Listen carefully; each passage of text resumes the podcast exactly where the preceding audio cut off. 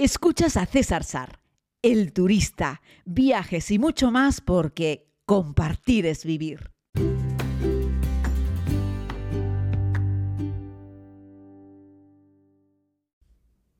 Muy buenos días a todos y a todas, querida comunidad. Espero que se encuentren bien. Yo también lo estoy. Eh, ya estoy en la isla de Zanzíbar, en Tanzania, y este podcast lo quiero dedicar a reflexionar un poco sobre cómo creo que hay que hacer un viaje a Tanzania, por qué elijo esta ruta y por qué estos son dos viajes en uno y por qué recomiendo hacerlo en el mismo orden en el que nosotros estamos disfrutando de este espectacular país. Vamos para allá. Lo digo porque Zanzíbar es una isla que fue también un país que tiene un aeropuerto internacional al cual llegan aviones procedentes de muchos lugares del mundo. Eh, fundamentalmente vuelan desde Dubái, desde Qatar, y también vuelan KLM y vuelan otras aerolíneas, así es que eh, tienes buenas opciones para llegar hasta Zanzíbar. Históricamente ha sido una isla, históricamente me refiero, en la historia reciente es una isla muy vacacional y hay muchos turistas que llegan a Zanzíbar en busca de sol y playa, unas aguas cristalinas, unas, eh, unas aguas cristalinas, unas playas con unas arenas amarillas muy bonitas, una vegetación magnífica, una gente amable, la verdad es que el sitio es un auténtico pequeño paraíso como otras muchas islas que hay en el Océano Índico. Recuerden que el año pasado estuve por ejemplo en Maldivas, por aquí también está Seychelles, en fin, hay muchos lugares en el Océano Índico parecidos a Maldivas, aunque con menos historia. Luego hablaremos un poco de la historia. Así es que encuentro muchos turistas procedentes, por ejemplo, de Europa del Este, hasta hace nada rusos también, que venían aquí, pues eso, a tomar el sol, a disfrutar de un buen clima, a darse un baño, y algunos, en alguna ocasión, venían una semana y se escapaban uno o dos días al Serengeti a hacer un pequeño safari y volvían. Es decir, utilizaban el Serengeti como una visita opcional, como un extra. Cogían una avioneta, se iban a Arusha o volaban directamente a, al pequeño aeródromo que hay en, en, el Serengeti, si era gente con más dinero, porque es más caro volar allí, y hacían un día de safari, dormían allí una noche y se volvían. Básicamente eso es lo que hacen algunos turistas que visitan eh, Zanzíbar, es decir, visitan Tanzania dedicando gran parte del tiempo a la isla y una mínima parte del tiempo a visitar un parque nacional para ver unos cuantos animales, como quien va un día de zoo, y se vuelven. Y, así lo hace un montón de gente. Bueno, pues eso es lo que yo no recomiendo, lo que creo que no hay que hacer. Y les voy a argumentar el por qué. Tener la oportunidad de ir a una isla con playa y buen mar es algo bastante más sencillo de lo que podemos imaginar. Es decir, hay miles, atentos, miles de islas con aguas cristalinas y playas bonitas. Miles, no digo cientos, miles. La mayoría ni las conocemos, no sé. En Polinesia se cuentan por centenares. En el Caribe, otras tantas. En el Océano Índico, otras tantas. Es decir, hay un montón de rincones en el mundo donde vas a poder disfrutar de una buena arena con una buena playa. De hecho, se parecen tanto unas a otras, yo qué sé, en Asia, en, Tailandia, y qué me cuentan de Filipinas, que tiene miles de islas, ¿no? Entonces hay tantas que son incontables y no hay forma de distinguirlas. Tú te tiras en la arena de la playa, haces una foto de la playa, el agua y tal, y no se sabe en qué rincón del mundo estás. Eh, es que hay como hongos, afortunadamente. Lo que pasa es que la gente vive en las ciudades y piensa que eso es algo muy exótico y que es poco usual. Y es más usual, o sea, hay más islas con playas que ciudades. O sea, es una pasada, hay un montón. Luego, venir a pegarte dos viajes de dos vuelos largos o un vuelo súper largo, pegarte 10 horas de avión o lanzarte 6 horas y 6 horas de avión para llegar a, a, Zanzíbar para disfrutar solo de la playa, ni siquiera venir por la historia, es, me parece a mí, una cosa que no, o sea, es una inutilidad, para decirlo de alguna forma. Por lo menos vete a un sitio que tenga alguna particularidad eh, geográfica, como yo que sé, Maldivas, el, país más llano del mundo, con unas zonas para bucear espectaculares, en fin, no lo sé, que yo tampoco soy muy de sol y playa. A lo que voy, venir a Tanzania para hacer fundamentalmente Zanzíbar me parece que no, no tiene justificación. Sin embargo, tener la posibilidad de dedicar unos cuantos días a hacer un viaje por el continente, por la Tanzania continental, viendo varios parques, disfrutando no solo de los animales, de los cinco grandes, de las jirafas, los elefantes, sino entrar en el cráter del Gorongoro, que se los he ido narrando en varios podcasts, el mayor cráter del mundo, repleto de vegetación, con unos paisajes de ensueño, con una imagen única que no se encuentra en ningún otro lugar del mundo.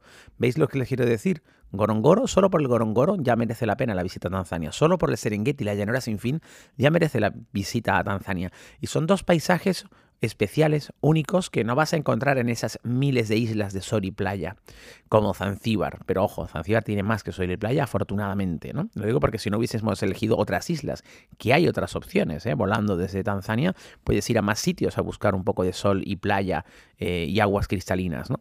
Pero ya te digo, la Tanzania continental te va a permitir ver cómo viven los tanzanos, qué comen los tanzanos, los tanzanos de todas las tribus, los tanzanos que viven en las ciudades, los tanzanos que viven en las aldeas, darte un baño de realidad. Así viven más de la mitad de los humanos del mundo, sin acceso a agua potable, comiendo esa harina de maíz con agua y luego le echan lo que puedan, viendo esas carnicerías que no tienen electricidad ni frigorífico y la carne está ahí expuesta y la mayoría de la gente ni siquiera come carne carne, sino que comen casquería, eh, porque la carne carne es más cara.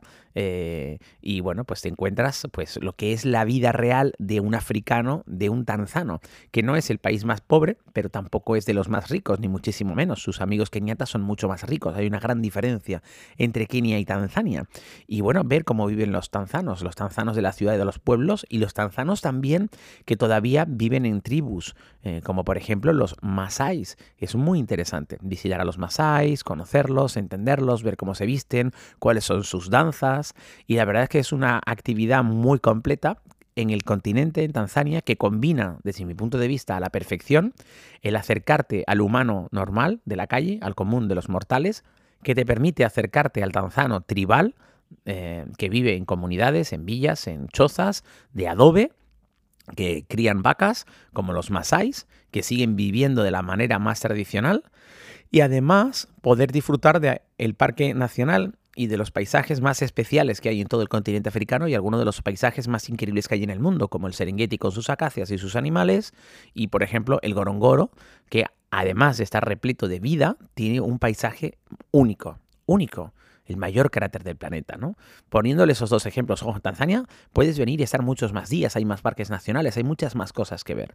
Pero esto es como una pincelada. Entonces, en 10 días, que es lo que hacemos nosotros, das un recorrido en el que el 80% del tiempo lo dedicamos al continente, lo dedicamos a recorrer lo que les estoy narrando y luego es como hiciésemos dos viajes en uno. Después cogemos una avioneta y volamos a Zanzíbar. Es decir, Zanzíbar es como la guinda del pastel. Después de estar un montón de días metido en un jeep dando tumbos, comiendo polvo, eh, soportando baches y con los ojos abiertos como platos, viendo animales y impregnándote de la cultura local, eso quieras o no, cansa. Después de estar un montón de días haciendo eso, cogemos una avioneta y aterrizamos en Zanzíbar. Y aún así, la actividad en Zanzíbar la subdividimos en dos.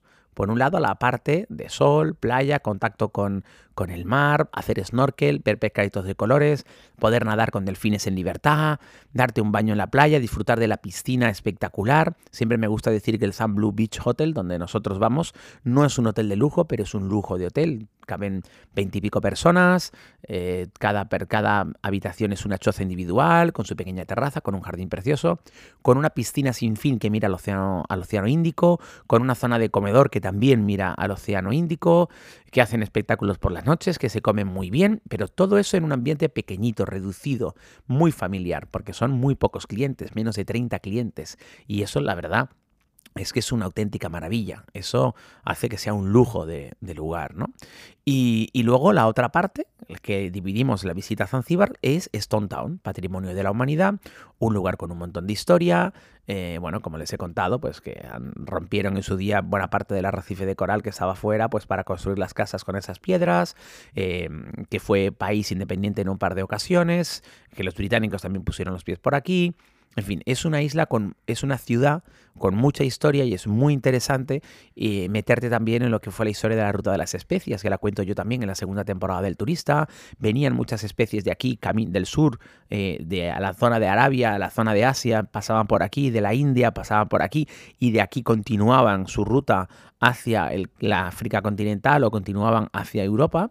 ¿eh? y muchas de esas especies quedaron aquí y algunas se quedaron para cultivarlas, porque el clima aquí era muy favorable para cultivar un montón de esas especies y se pueden visitar aquí plantaciones de especias. La verdad es que no lo hago con la comunidad porque es que no nos da la vida, eh, son pocos días y esto es una pincelada, pero esto también es algo que puedes hacer cuando visites Zanzíbar. Así es que combina a la perfección sol, playa, aguas cristalinas con un poco de historia, patrimonio de la humanidad, cultura, la relación de Zanzíbar con los esclavos, en fin. La verdad es que es un lugar muy completo Zanzíbar, pero ya les digo, como complemento a un viaje más grande, a una aventura principal por la Tanzania continental. Así es que bueno, básicamente esto es lo que yo les quiero transmitir, darles mis argumentos de por qué un viaje a Tanzania tiene que ser 80% Tanzania continental, 20% Zanzíbar, y por qué te desaconsejo venir solo a Zanzíbar o te desaconsejo venir solo a Zanzíbar a tomar el sol en una playa con aguas cristalinas, que están muy bien, pero que de esas, como dije al principio de este podcast, hay miles. Así es que ahí va, si te sirve este consejo, eh, pues espero que lo aproveches. Te mando un abrazo muy grande y mañana volveré por aquí, desde este precioso y amable rincón del mundo.